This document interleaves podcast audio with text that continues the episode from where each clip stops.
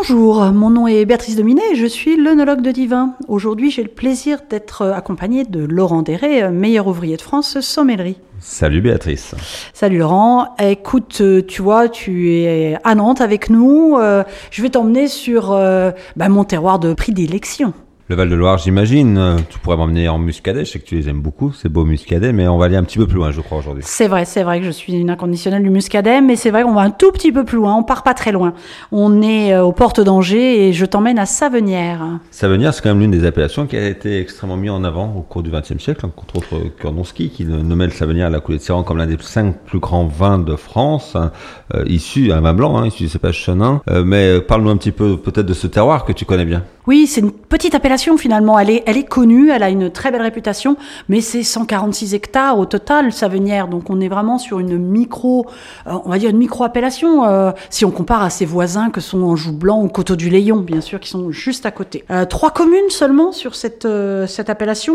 évidemment, Savenière, Bushman et puis la Poissonnerie. Donc finalement un tout petit cru, hein. finalement c'est pas très grand et au, cœur de cette appellation de, de, de l'Anjou-Saumur, on fait beaucoup de grands rouges dans cette région d'Anjou-Saumur, on connaît les, les Saumur champignons entre autres, on fait des grands blancs liquoreux sur Bonzo, mais finalement euh, Savenière ce n'est ni l'un ni l'autre. Non non bien sûr et on dit blanc sec même si de façon anecdotique il existe aussi des, on dira demi-sec parce qu'on va peut-être pas aller jusqu'à vraiment des moelleux, mais euh, néanmoins cette appellation est autorisée de produire des vins euh, moelleux et je crois que c'est une des magies du chenin, ou le chenin comme on dit ici.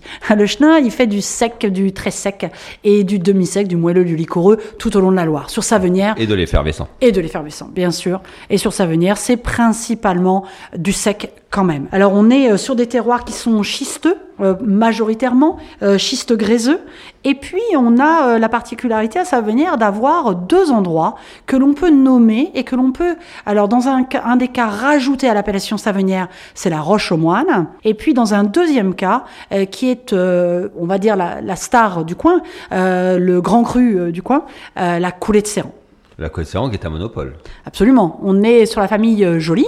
Donc euh, aujourd'hui, euh, Virginie Joly qui exploite ce terroir avec son papa Nicolas Joly qui a été, on va dire, l'ambassadeur de la biodynamie. un personnage un vrai personnage qu'on a rencontré et dont on a le plaisir d'ailleurs de débuter euh, les vins euh, cette année avec lui. Euh, très très bientôt, nous aurons la coulée de Serran à la, à la carte.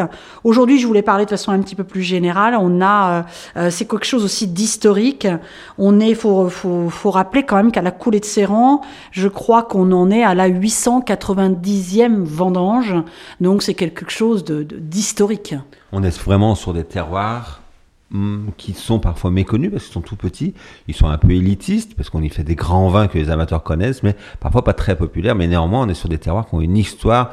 On est dans la notion vraiment historique. Ça fait depuis des siècles et des siècles. Là, tu parles de mille ans quand même, hein, quasiment, mm. euh, où on fait des vins euh, qui ont euh, gagné leur réputation grâce à la qualité d'un terroir Dans cette notion de terroir, il y a effectivement le climat, il y a le sol et il y a le cépage, et c'est l'ensemble de ces trois éléments qui vont créer un grand terroir. Et Savenière, c'est vraiment un très grand terroir, un climat très intéressant, un sol très singulier et un cépage peut-être l'un des plus que les amateurs considèrent hein, le chenin comme l'un des plus grands cépages au monde grâce à son équilibre. Hein. Les, grands chenins amènent une finesse, une complexité aromatique rare, euh, peuvent en bouche quand ils sont secs allier à la fois un milieu de bouche un petit peu une forme de soyeux d'onctuosité, de crémeux, une fin de bouche très tendue, très fraîche avec une certaine minéralité et ça fait des choses exceptionnelles, jeunes comme vieux, parce que les savenières, comme tous les grands chenins blancs, peut vieillir de nombreuses années. Absolument. On faut dire aussi déjà un tout petit terroir, ce qu'on a dit. Hein, la coulée Serran fait 7 hectares.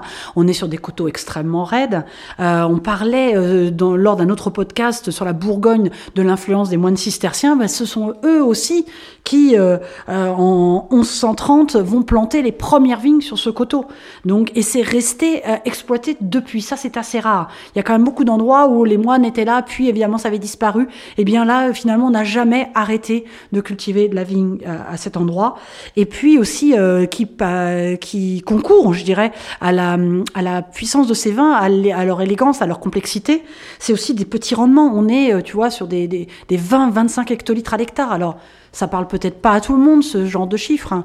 Oui, oui, mais c'est deux fois moins qu'un une appellation classique, hein, Voilà. qui va être à 40, 45 ou 50 hectares, hum, quand elle est en plaine, euh, ou sur des, des, des coteaux beaucoup plus faciles à cultiver. Là, on aime la difficulté, et, et néanmoins, on l'atteint. Cette difficulté nous permet d'atteindre sur Savenière l'excellence. Quand même, c'est sûrement, je crois, l'appellation la plus prestigieuse. hein. je crois qu'on peut le dire euh, euh, en sec dans tous les cas sur les grands vins du Val-de-Loire. Absolument. Et puis, euh, juste que tout à l'heure, on avait légèrement évoqué le côté terroir spécifique de la roche aux moines et de la coulée de Séran, quand même, ces petits euh, filons euh, volcaniques à base, alors d'un terme un petit peu barbare, je m'en excuse, de rhyolite, qui sont donc présents et qui sont typiques, typiques sur l'éperon rocheux de, la, de la roche aux moines et sur cette pente extrêmement euh, abrupte de, de la coulée de Séran et qui vont donner euh, cette typicité, qui vont les, même être très légèrement différents des autres euh, savenières.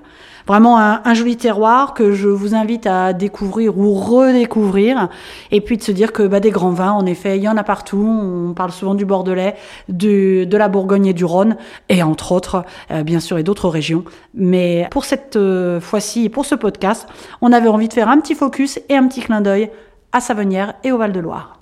Merci Béatrice. Merci Laurent, à très vite.